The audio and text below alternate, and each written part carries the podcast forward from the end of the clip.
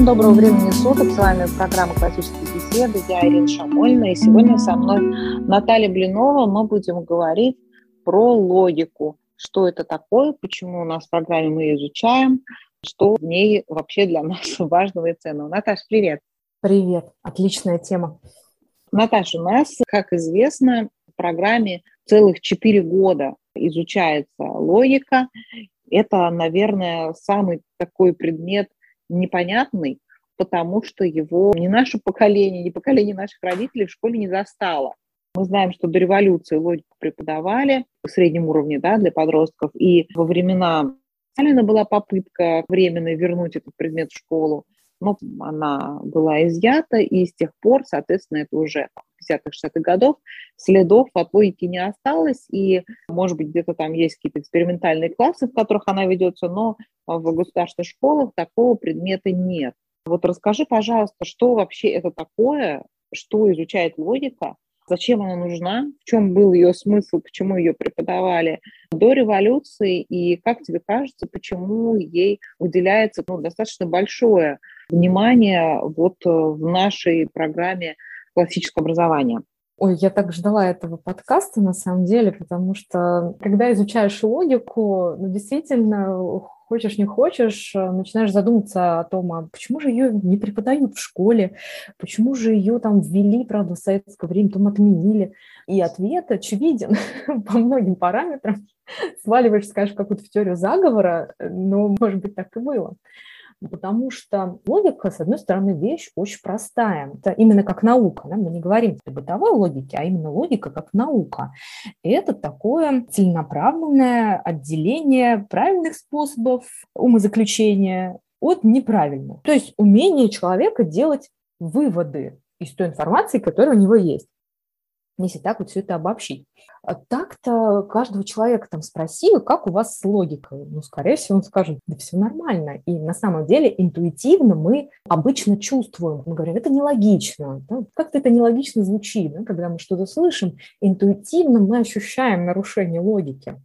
Или когда в беседе, может быть, кто-то сталкивался понимаешь, что где-то сбился в собственных рассуждениях, но не можешь понять, почему, на каком моменте и как теперь из этого выходить. Да? И все это переходит обычно в какие-то эмоции, переживания.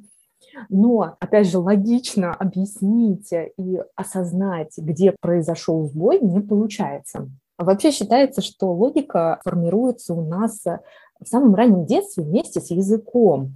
В принципе, такие равномерно формирующиеся навыки речи, ну, осмысленной речи, ну и, соответственно, понимание некоторых причин и следствий. Ребенок постепенно учится классифицировать, ну, понимать, э, что из-за чего происходит, примерно, да, там на бытовом уровне, что если дотронулся до горячего, тебе становится больно. Вот такая вот бытовая логика, практическая логика усваивается всеми людьми. Потом происходит очень интересная штука навыки языковые, понимание языка, оно начинается там и в школе, да, ну все, вот, кто занимается обучением детей, очень много внимания уделяют грамматике. Понятно, что мы можем э, спокойно говорить, вообще ничего не зная про падежи, вообще не зная их названий, не зная склонений. Совершенно спокойно можно говорить на языке, правильно используя окончание там, где надо, ну вообще ничего не знать о грамматике. Но зачем-то мы это шлифуем потом, в дальнейшем.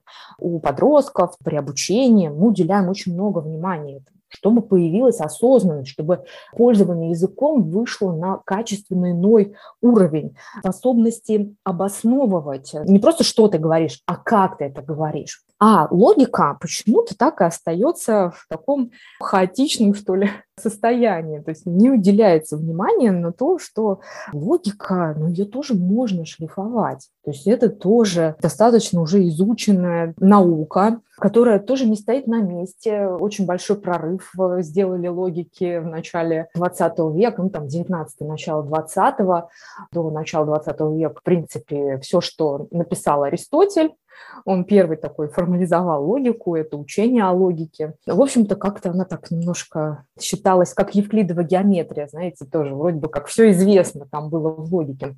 Но нет, произошел прорыв.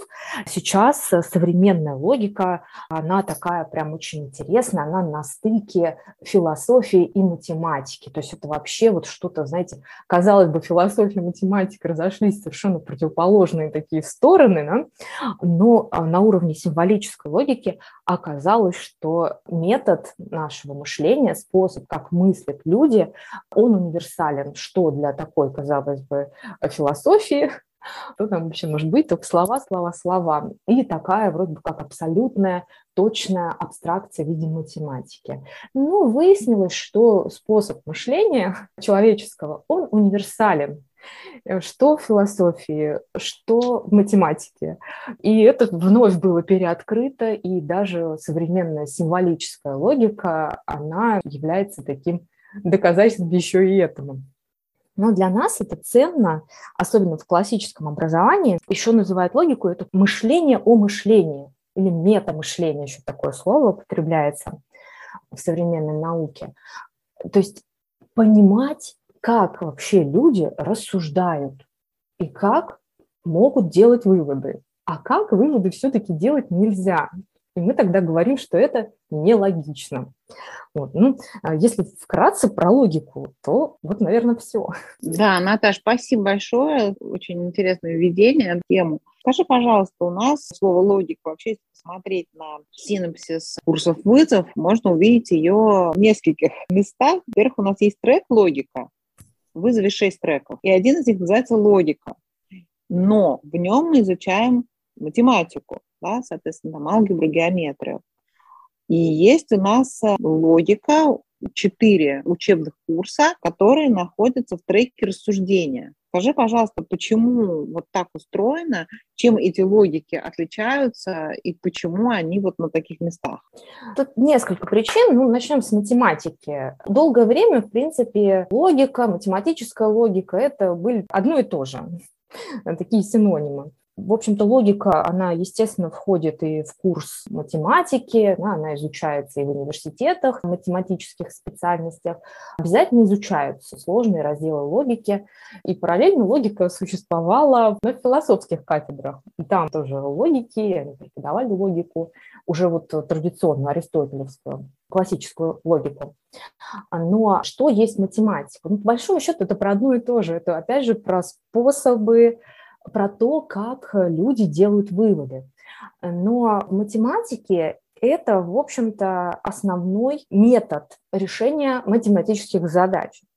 Как ты можешь сделать вывод, а какой вывод ты сделать не можешь. Ну, если у тебя есть уравнение x плюс 2 равно 4, то очевидно, что x равен 2. Но опять же, при каком условии? Если ты знаешь, э, как работает сложение, что означают все вот эти символы, то у тебя необходимостью следует вот такой вывод. Ты его обязан сделать. И нет никакой свободы, кстати, это с грустью отмечал Аристотель, что логика, она на самом деле лишает свободы человека, потому что если ты признаешь, что 2 плюс 2 равно 4, то, в общем-то, ты с неизбежностью отказываешь себе в удовольствии считать, что 2 плюс 2 может равняться 6 или 3. Нельзя, все, запрет на это накладывается. И Аристотель так интересно про это писал, что вроде бы с одной стороны ты понимаешь, как ты мыслишь, но при этом тебе открываются бесконечные ограничения, как ты уже не имеешь права мыслить после того, как ты осознал правильное мышление. На математике, конечно же, это уже такая практика логики, вот конкретно, применительно к числовому миру. Потому что математика – это, конечно же, тоже абстрактная наука, она берет одну характеристику объекта, да, количественную. Есть качественные характеристики у любого объекта из окружающего мира, есть количественные. Вот математика взяла количество и, значит, уже сколько вот веков э, упражняется в изучении, какие там есть логические связи между разными количествами. А логика вообще, по сути, исследует связи, где они есть, а где их нет. И в математике это практика поиска связей между разными числами. Ну и дальше у меня там разные числа есть, натуральные, рациональные, рациональные. То есть мы осваиваем постепенно алфавит числовой и практикуемся в исследовании логики, в связывании между разными числами. Изучаем разные действия и разные законы математические. То есть если я сделаю что-то с числами, например, их сложу, то у меня получится сумма. А из этой суммы, зная одно из слагаемых, могу найти второе слагаемое. Логика математическая, она так работает. Но это не значит, что логика присутствует только в математике. В других наших треках, например, в рассуждении, мы знакомимся вместе с ребятами, собственно, с аристотелевской логикой, формальной логикой. На бете это у нас введение в формальную логику. У нас такой замечательный учебник Мартина Катрена. Он, по сути, опираясь на некоторый опыт уже работы с логикой на математике или бытовое понимание речи на определенном уровне развития речи и умение делать выводы подростков, они уже могут делать сознательные выводы интуитивно, вводится понятие формы мышления. Логики, те, кто в древности занимались исследованием логики, они однажды обнаружили, ну, может, не однажды, но, в общем, обнаружили, что на самом деле правильность вывода, она зависит не столько от э, содержания того, что ты говоришь, а от того, как ты это пытаешься связать. Например, все люди смертные, все греки люди, это две посылки, да, вот два куска информации. Какой я вывод могу из этого сделать? Все люди смертные и все греки люди. Грубо говоря, сложить, да, такая операция, суммирование. Что я могу из этого вывести? Все греки смертные. И на самом деле так работает наш мозг. Он вот так складывает информацию и делает такой вывод. При этом конечно же. Почему вот э, логика все-таки это не только математика? Потому что чтобы сделать э, совершенно гарантированно правильный вывод о чем-либо, мы, конечно же, должны учитывать не только форму, ну, вот как мы это делаем в математике, да, там, ну, неизбежно, если ты применяешь э, определенные законы, совершаешь определенные действия, ты обязан сделать там какой-то вывод, при этом не должно быть каких-то противоречий, не должно возникать. Здесь, когда мы уже используем речь, очевидно, что мы проверять должны исходную информацию, изначально она истинная или ложная. Ну, потому что если мы возьмем две ложные посылки, все люди бессмертны, например, и все греки не люди, две ложные посылки, то мы, конечно же, можем получить по форме правильный вывод, но, конечно, он будет ложный по содержанию. Ну, просто если вы берете мусор и мусор, складываете вместе, вы не можете получить из этого такое драгоценное. Это все равно на выходе будет мусор. В формальной логике, то, что вот изучается на бете и на вызове 1, у нас еще добавляется смысловое содержание. То есть мы смотрим, как влияет форма нашего мышления, как она взаимодействует с содержанием, то есть как это связано мы отслеживаем. Но это тоже введение, потому что на самом деле такая прям полноценная наука логика, она занимается только формами формами рассуждения, формами сложения, вычитания различных утверждений, отрицаний. Современная логика символическая, там уже, конечно, вообще букв и каких-то слов нету, там, правда, символы, как в математике. Но вот эта аристотелевская логика классическая, это как бы такой э, связующий мостик, который э, демонстрирует нам, что и правда форма мысли, она существует, и ее можно отдельно исследовать и изучать. То есть первый шаг, который мы делаем на формальной логике, мы учимся переводить с естественного языка на язык формы. То есть все, что мы бы не говорили, имеет форму, имеет форму. Ну, люди, изучающие грамматику обычную, да, там, русского языка, ну, знают, что есть там подлежащее, сказуемое. Вот и в логике первый шаг такой же. Мы находим сначала о чем говорится, находим субъект, и находим то, что говорится об этом субъекте. Это в логике называется предикат. Ну вот в примере там с греками, а, все греки – люди. Вот греки – это то, о чем говорится. Греки – это будет субъект, а люди – это предикат. Мы утверждаем, что греки обладают признаком быть людьми, являться людьми. Собственно, на языке логики все греки – люди, имеет определенную форму. Все S, все субъекты есть люди, все S есть P. Такая формула. Вне зависимости от того, будут там греки, будут там вообще все люди, или там будут машины, форма все равно у такой мысли будет единая. И то, какая это форма, какие формы у других суждений, которые мы используем, ну, зависит того, какие выводы мы можем сделать или не можем сделать. То есть мы тоже видим вот эту абстрактную форму, абстрагируемся от содержания и переводим это на язык формул. Но это еще не совсем формула, то есть аристотельская логика, она более понятна ровно потому, что она вот на стыке. Там еще есть язык, там есть э, предложения, но мы учимся их э, формализовывать, то есть видеть в них не только содержание, но и видеть э, форму этой мысли. На самом деле это не всегда просто отличить утверждение от отрицания. И это тоже, может быть, не всегда просто сделать в каких-то случаях. Но на логике нам эти решения надо научиться определять. Особенно в естественной речи говорим, я никогда ни за что туда не пойду. Да, вот это что, утверждение или отрицание? Да, это уже нетривиальная задача. То есть просто отличить это утверждение или отрицание не всегда бывает просто.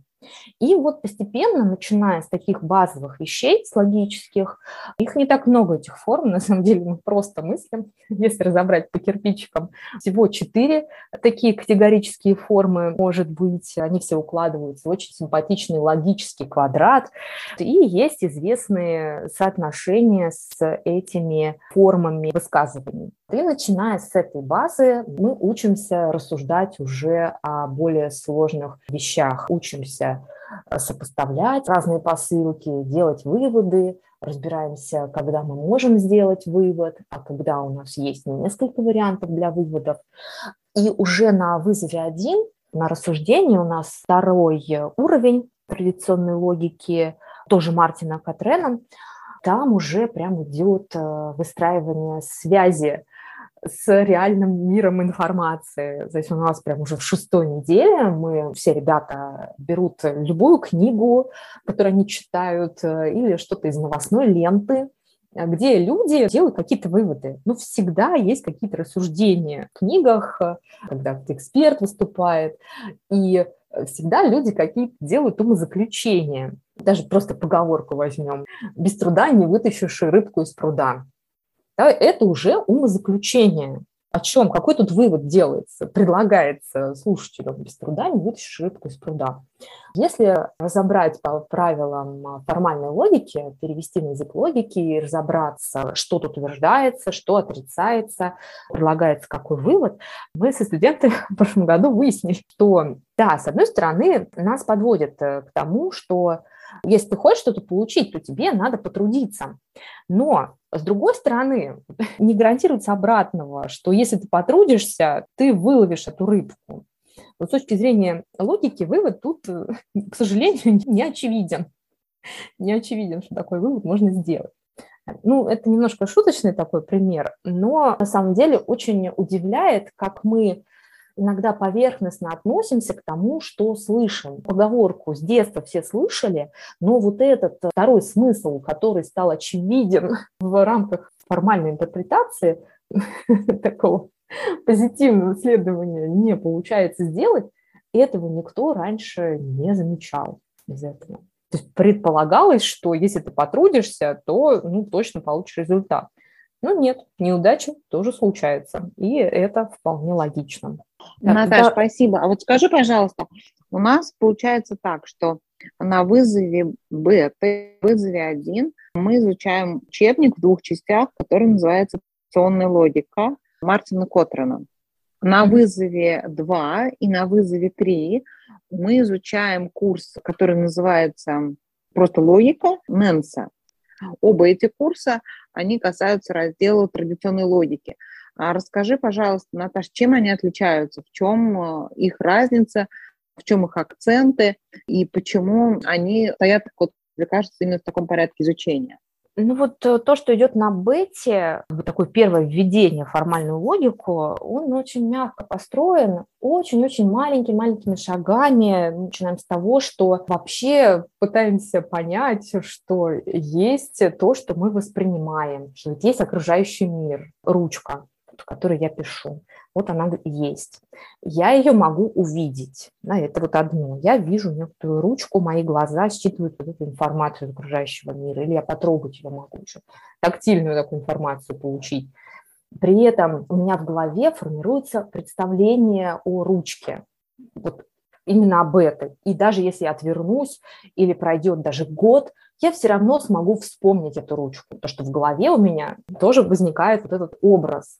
И даже если ручка исчезнет, у меня в голове все равно останется представление об этой ручке. Кроме вот этого образа реальной ручки, когда я увижу, Ира, твою ручку, которая наверняка другая, я пойму, что это ручка, и увижу еще какие-то другие принадлежности, которыми люди пишут, и я пойму, что это ручка. То есть помимо вот такого опыта взаимодействия с ручками, в голове возникает еще нечто. У нас возникает, как эта логика называет, концепт ручки, идея ручки как таковой. И я точно смогу отличить, зная сложившие такие ключевые признаки ручки, я могу отличить ручку от телефона там, или ручку от карандаша. И это уже нечто другое. Это не конкретная ручка, это идея ручки.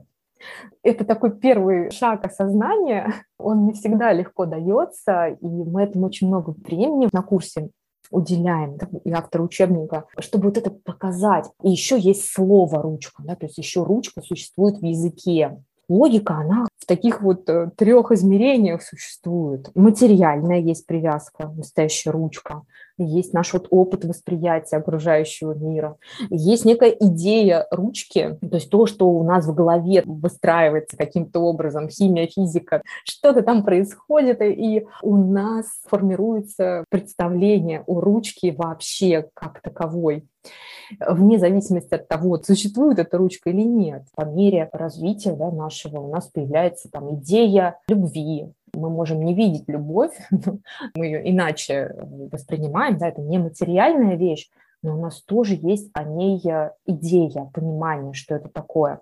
И есть еще третье, есть еще речь, есть еще какое-то слово, которым мы можем выразить вот эту идею ручки, то, что у нас есть в голове.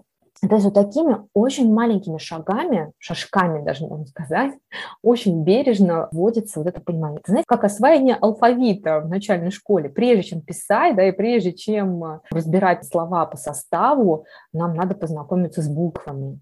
Такое введение в формальную логику – это такой вот алфавит логики, который может быть и не знаком вообще. И нередко это бывает тяжело понять и взрослым, и подросткам.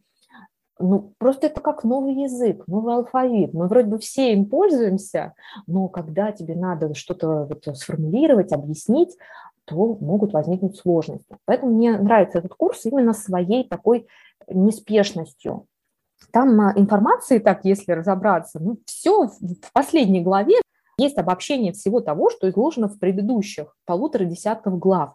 Но это очень ценно, ну, потому что это действительно нужно привыкнуть к тому, что наша речь, наша мысль, она имеет не только словесную форму, но она еще имеет такую вот абстрактную форму мысли. Пытаемся вот это осознать, как мыслить о том, что я мыслю. Это, конечно, новая интересная грань такого познания открывается. Дальше уже, когда на вызове один, это уже вторая часть традиционной логики, там форма применяется в практике анализа реальной информации, ну, как я уже сказала, то есть что-то берется из книг. Это очень такой интересный опыт рассуждения, да, когда особенно эксперты что-то говорят в новостях, делают какие-то выводы, и когда ты просто знаешь логику, ты понимаешь, что ну, этот вывод вообще не может следовать того, что до этого сказал этот журналист там, или эксперт. Это очень так занятно. Пару лет назад одна студентка на логике, студент по вызову, сказала, вы знаете, я вчера слышала, как мама с моей сестрой ругались в соседней комнате, и я вдруг поняла, что если бы они изучали логику, им не о чем было бы спорить. Логика, она требует разумно подходить ну, ко всему, что ты говоришь, и особенно к тому, какие выводы ты делаешь. В том числе требует ну, признавать выводы, которые тебе ну, неприятны. То есть если вывод логичен, но он тебе не нравится, слушай, убирай эмоции и уже реши, ты как просто инстинктивно, как животное действуешь, или ты все-таки человек, который способен мыслить логически и готов признавать последовательные логичные выводы, ну, даже если они тебе не нравятся. Это опять к печали Аристотеля. Как только начинаешь изучать, то уже жизнь становится сложнее. Ты уже не можешь просто кричать и истерить, когда тебе что-то не нравится, а ты уже ну, вынужден рассуждать логически или сознательно отказываться признавать логичные вещи, ну, и тогда уже думайте сами, как называться в такой ситуации. Вот недавно записывали подкаст про смерть Ивана Ильича, книга Толстого, и там как раз э, Иван Ильич понял, что он умирает, э, и он как раз отказывался признавать э, истинность вывода. Вспоминал, как он учился логике в молодости. Кай – человек, люди смертные, ну и, следовательно, Кай тоже смертен, потому что он человек. Вот. И Иван Ильич, значит, отказывался признавать истинность этого умозаключения в отношении себя самого. Считал, что да, это... Да, да, это такой интересный эпизод, что это, это же же я, это какой-то хай, а это же я. И ему было сложно действительно вообще принять э, то, что это реально происходит с ним, хотя у него всплывали эти знания явно, его mm-hmm. история образовательная. Очень интересный, да, правда, такой момент. Понятно, что он в таком в отчаянии, конечно, находился. Но тут как раз э, пример того, как э, человек отказывается от логики, хотя вывод очевиден. И мы немножечко вот с этим эффектом а, знакомы. То есть часто человек говорит какие-то правильные вещи, приводит, да, какие-то факты, но вывод дает тот, который ему хочется сделать совершенно, может быть, не связанный с теми фактами, которые он приводил до этого. Этим мы занимаемся на вызове один, у нас такая красная книжечка, и там есть еженедельные такие задания именно на анализ того, с чем мы сталкиваемся вот ежедневно, да, что читаешь такую книжку, с ребятами Пушкина с капитанской дочки анализировали. Ну, это очень интересно, видно, что логика вещи, да, с одной стороны абстрактная, но очень большое такое прикладное значение имеет. То есть если ты разбираешься в логике, хотя бы на элементарных основах, да, на бете, просто введение в формальную логику. Просто изучили логические квадраты, какие-то там базовые логические законы. Их вообще всего три на самом деле. три логических закона. Все казалось бы очень просто. Как 2, 2, 4. Но какие большие последствия из этого вытекают? Ну, когда ты действительно учишься отличать эмоции, видишь субъективность в рассуждениях, видишь, что вывод – просто не связан со всеми предыдущими выкладками, что он ну, не может быть таковым. Конечно, иначе начинаешь относиться к любой информации, которая к тебе поступает. Может быть, поэтому и убрана логика из школы, из такого прям систематического обучения, потому что она не дает эмоционально программировать человеком. Она его защищает от этого. То есть первое, что ты учишься отделять эмоции, свое субъективное восприятие окружающей действительности от логичности. То есть где тут логика, а где тут эмоции. Это очень а, отрезвляет. Это не всегда просто сделать, и действительно нужна практика, как и с грамматикой языка, да, нужна практика, практика, постоянное размышление об этом, почему здесь мы пишем так, а не иначе, какие правила тут сочетаются, что с чем связано, что не связано. Вот в логике тоже такая история. Разобраться, с чем ты столкнулся, как тут что связано, а что не связано. Да, еще есть, наверное, такой момент, что если изучать логику, тогда будет довольно трудно работать с учебниками, особенно по гуманитарным дисциплинам.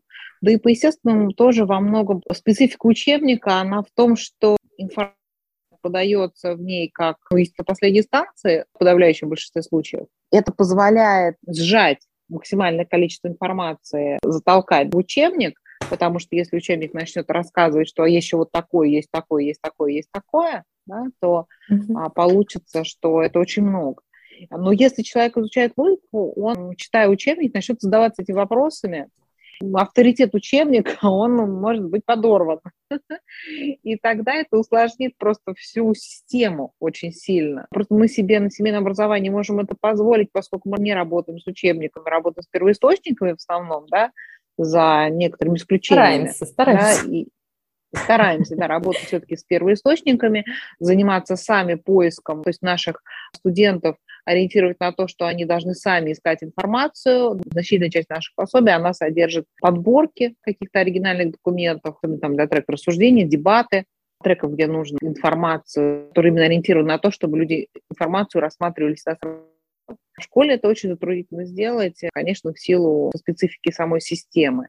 И я думаю, что здесь, конечно, не только нежелание того, чтобы люди владели этим аппаратом, а просто логика плохо вписывается в само устройство системы школьного образования.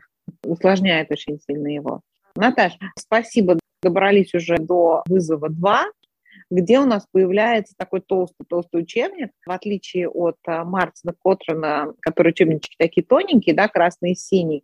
Вот этот э, Нэнс введение в логику может пугать своим объемом. Расскажи, пожалуйста, так ли он страшен, как выглядит? Вообще не страшен. У нас так получилось, что мне посчастливилось уже работать по этому учебнику, вести одни из первых групп вызова более ранние годы, и этот учебник раньше предлагалось осваивать. У меня к нему поэтому особая любовь, потому что мое знакомство с логикой началось именно с него. Но, по сути, вот первая часть, то, что у нас сейчас на вызове 2 предлагается, это та же формальная логика Аристотеля, то есть такая непротиворечивая системная логика, которая со времен Аристотеля и до начала 20 века являлась наукой логики такой базис абстрактного мышления, основа рассуждения в естественных науках. Здесь, в этой книге, на самом деле, вроде бы тоже есть и вводные да, вещи в логику, но есть и другие разделы, кроме обсуждений, перевода с естественного языка на язык логики. Тут, например, начинается еще такого важного раздела логики, то, чем она занимается, это искусство давать определения. Я даже не могу назвать это наукой, потому что действительно искусство. Это и сложно, и интересно одновременно. Ну, ну как вот я пример с ручкой приводила, ну, попробуйте дать определение ручки, чтобы она там не была на что-то еще похоже. И это непросто. Опять же, интуитивно мы различаем, но как только нам нужно концептуализировать идею, которая вроде бы у нас есть в голове, как только ты пытаешься ее облечь в слово, материализовать, вот тут возникают сложности но они временные. есть приемы, да, есть э, способы, как с этим работать. И первые главы в учебнике Нэнса посвящены именно этому. Отдельный раздел, как давать определения, это не просто на самом деле. Хотя уже кто не первый год изучает классический подход, пытается осваивать это, знают, что до тех пор, пока мы не договоримся в определениях, кто что имеет в виду там, под каким словом, ну, нет смысла, в принципе, говорить дальше. Надо договориться, о чем мы разговариваем. И это, конечно, очень ценный такой раздел. Там пять рецептов э, интересненьких, э, которые позволяют дать определение, базовое определение сформулировать любому человеку. И это, конечно, сразу очень здорово перекликается и со словесностью, да, ребята это могут использовать в своих эссе, и они могут использовать это на дебатах да, и на других треках, где надо рассуждать. Да та же геометрия, безусловно, требует не просто пальцем показывать на трапецию, а давать определение. У нас была интересная дискуссия, например, по определению параллельности. Параллельные прямые в учебниках во всех школьных присутствуют, а вот именно параллельность как ну, некое вот такое свойство что это. Там такое прям исследование даже пришлось э, проводить, разбираться, мы в учебниках это не нашли. Ну вот выискали, что есть такое слово, как эквидистантность. И параллельно прямые – это частный такой случай в отношении прямых. В общем, есть еще такой термин эквидистантность. Если вам интересно, поизучайте. Тогда можно говорить о таких эквидистантных окружностях, эквидистантных кривых, а не только прямых. Собственно, ну, знаете, открывается новый какой-то мир просто за одним каким-то словом. Когда тебе даже не пальцем надо показать, а надо сформулировать.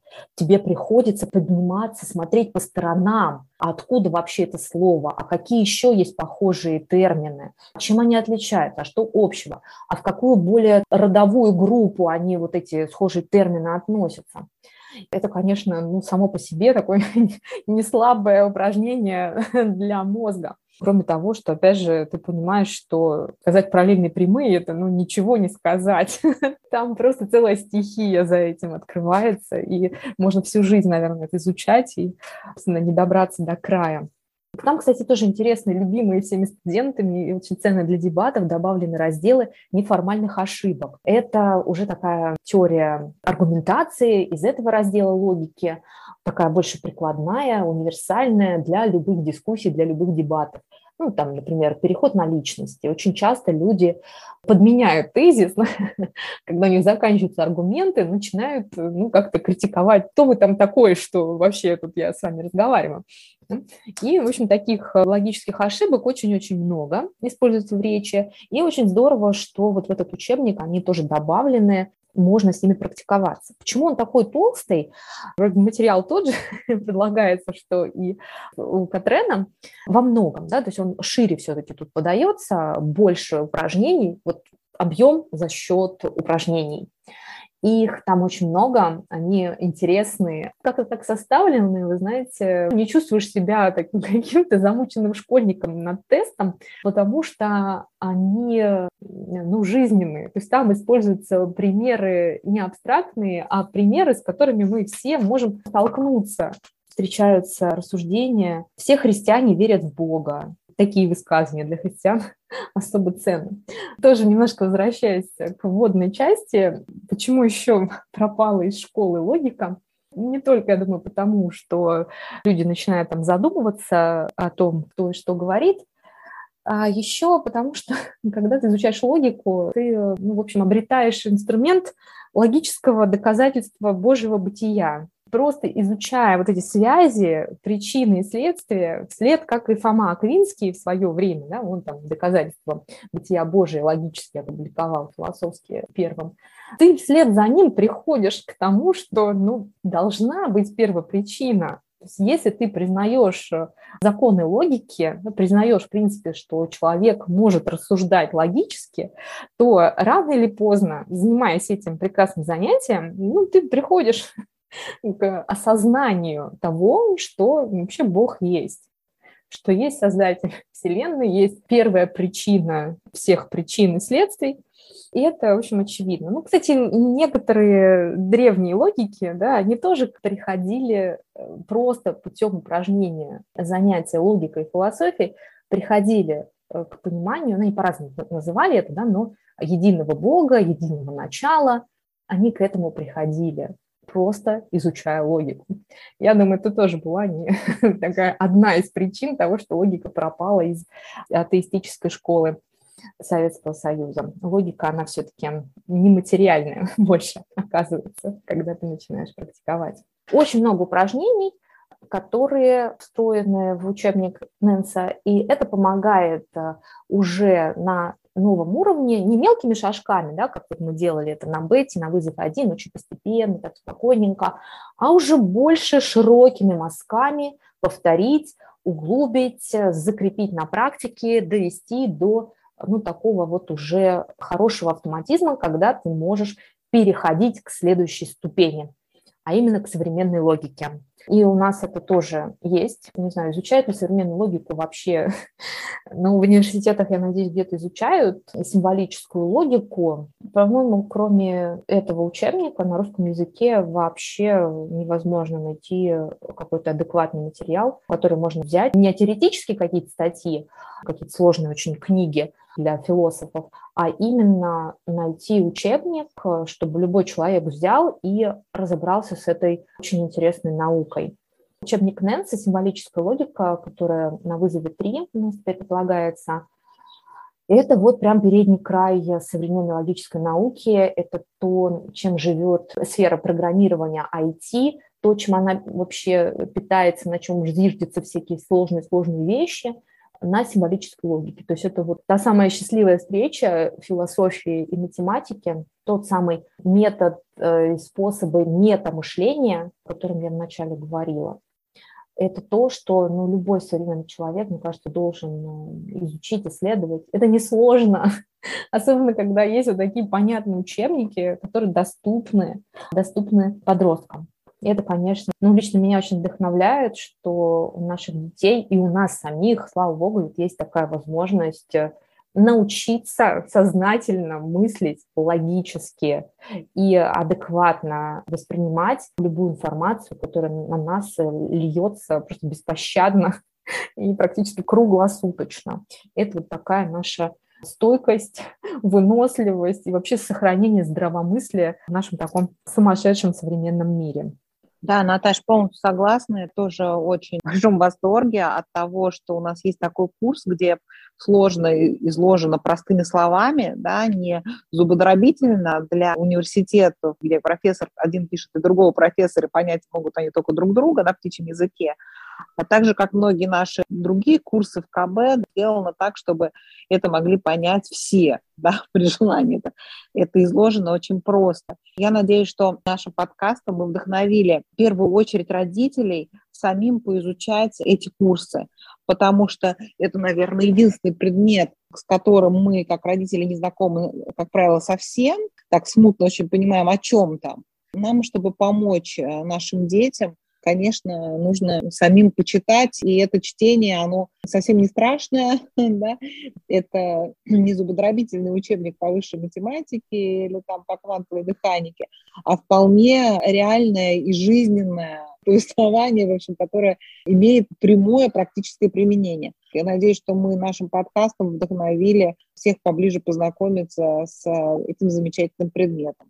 Да, вот, я Наташа, еще спасибо тебе большое. хотела ага. про науку, там небольшой комментарий. Давай, Недавно да. философа слушала современного, и вот он интерес такое наблюдением поделился, что вот сейчас наука в школе, она подается как религиозная догма на самом деле в таком самом плохом смысле слова, ну, понимание догматизма, что вот только так и никак иначе. В то время как на самом деле наука – это история ошибок, и вскрытие этих ошибок. То есть наука изначально, конечно, аналогична, но вот по тем причинам, которые ты озвучил, да, когда нам хочется много-много-много-много всего впихнуть в голову этого несчастного ребенка там, за эти 10 лет обучения активного, создается вот эта иллюзия, что вот нет, лишь бы вот эти вот догмы заложить, и тогда все будет хорошо. Но приведу высказывание Гераклита. Давно это было. А он говорил, что само по себе многознание – это все-таки не мудрость, потому что без способности обосновывать имеющиеся у тебя вот эти знания нет подлинного и твердого понимания. Ну, собственно, нет знания, если ты не можешь обосновать и связать все вот это многообразие якобы истин, которые в науке всегда временные, там всегда все меняется, это суть науки. Но все время опровергать, опровергать, опровергать, и она так продвигается вперед, отрицая то, что было до этого открыто. Она так было там и в физике, да, ньютоновская была физика, ну, потом вот Эйнштейн объяснил, что это просто частный случай, все немножко сложнее. Так было там и в биологии, в химии, во всех науках всегда происходит, ну, так называемая смена научной парадигмы. Это очередной научный прорыв, а он во многом ну, скажем так, перечеркивает то, что считалось правильным в предшествующие годы. И, конечно, если мы только опираемся на заученное, на заученное, как абсолютно истинное в науке, то мы на самом деле ничем не обладаем. Мы обладаем уже неправильными фактами, потому что если мы не думаем, как это связано, и не испытываем эти факты на прочность, не ищем, где все-таки они не срабатывают, где ограничения у этой некой истины условной, научной, то мы, в общем-то, и не понимаем, что в наших руках находится. Давайте изучать логику и обретать мудрость. Да, Наташа, спасибо тебе большое за замечательный подкаст. Всем спасибо нашим слушателям и ждем вас снова на наших следующих столь же интересных подкастах о профессиональном образовании. До новых встреч. Спасибо, до свидания.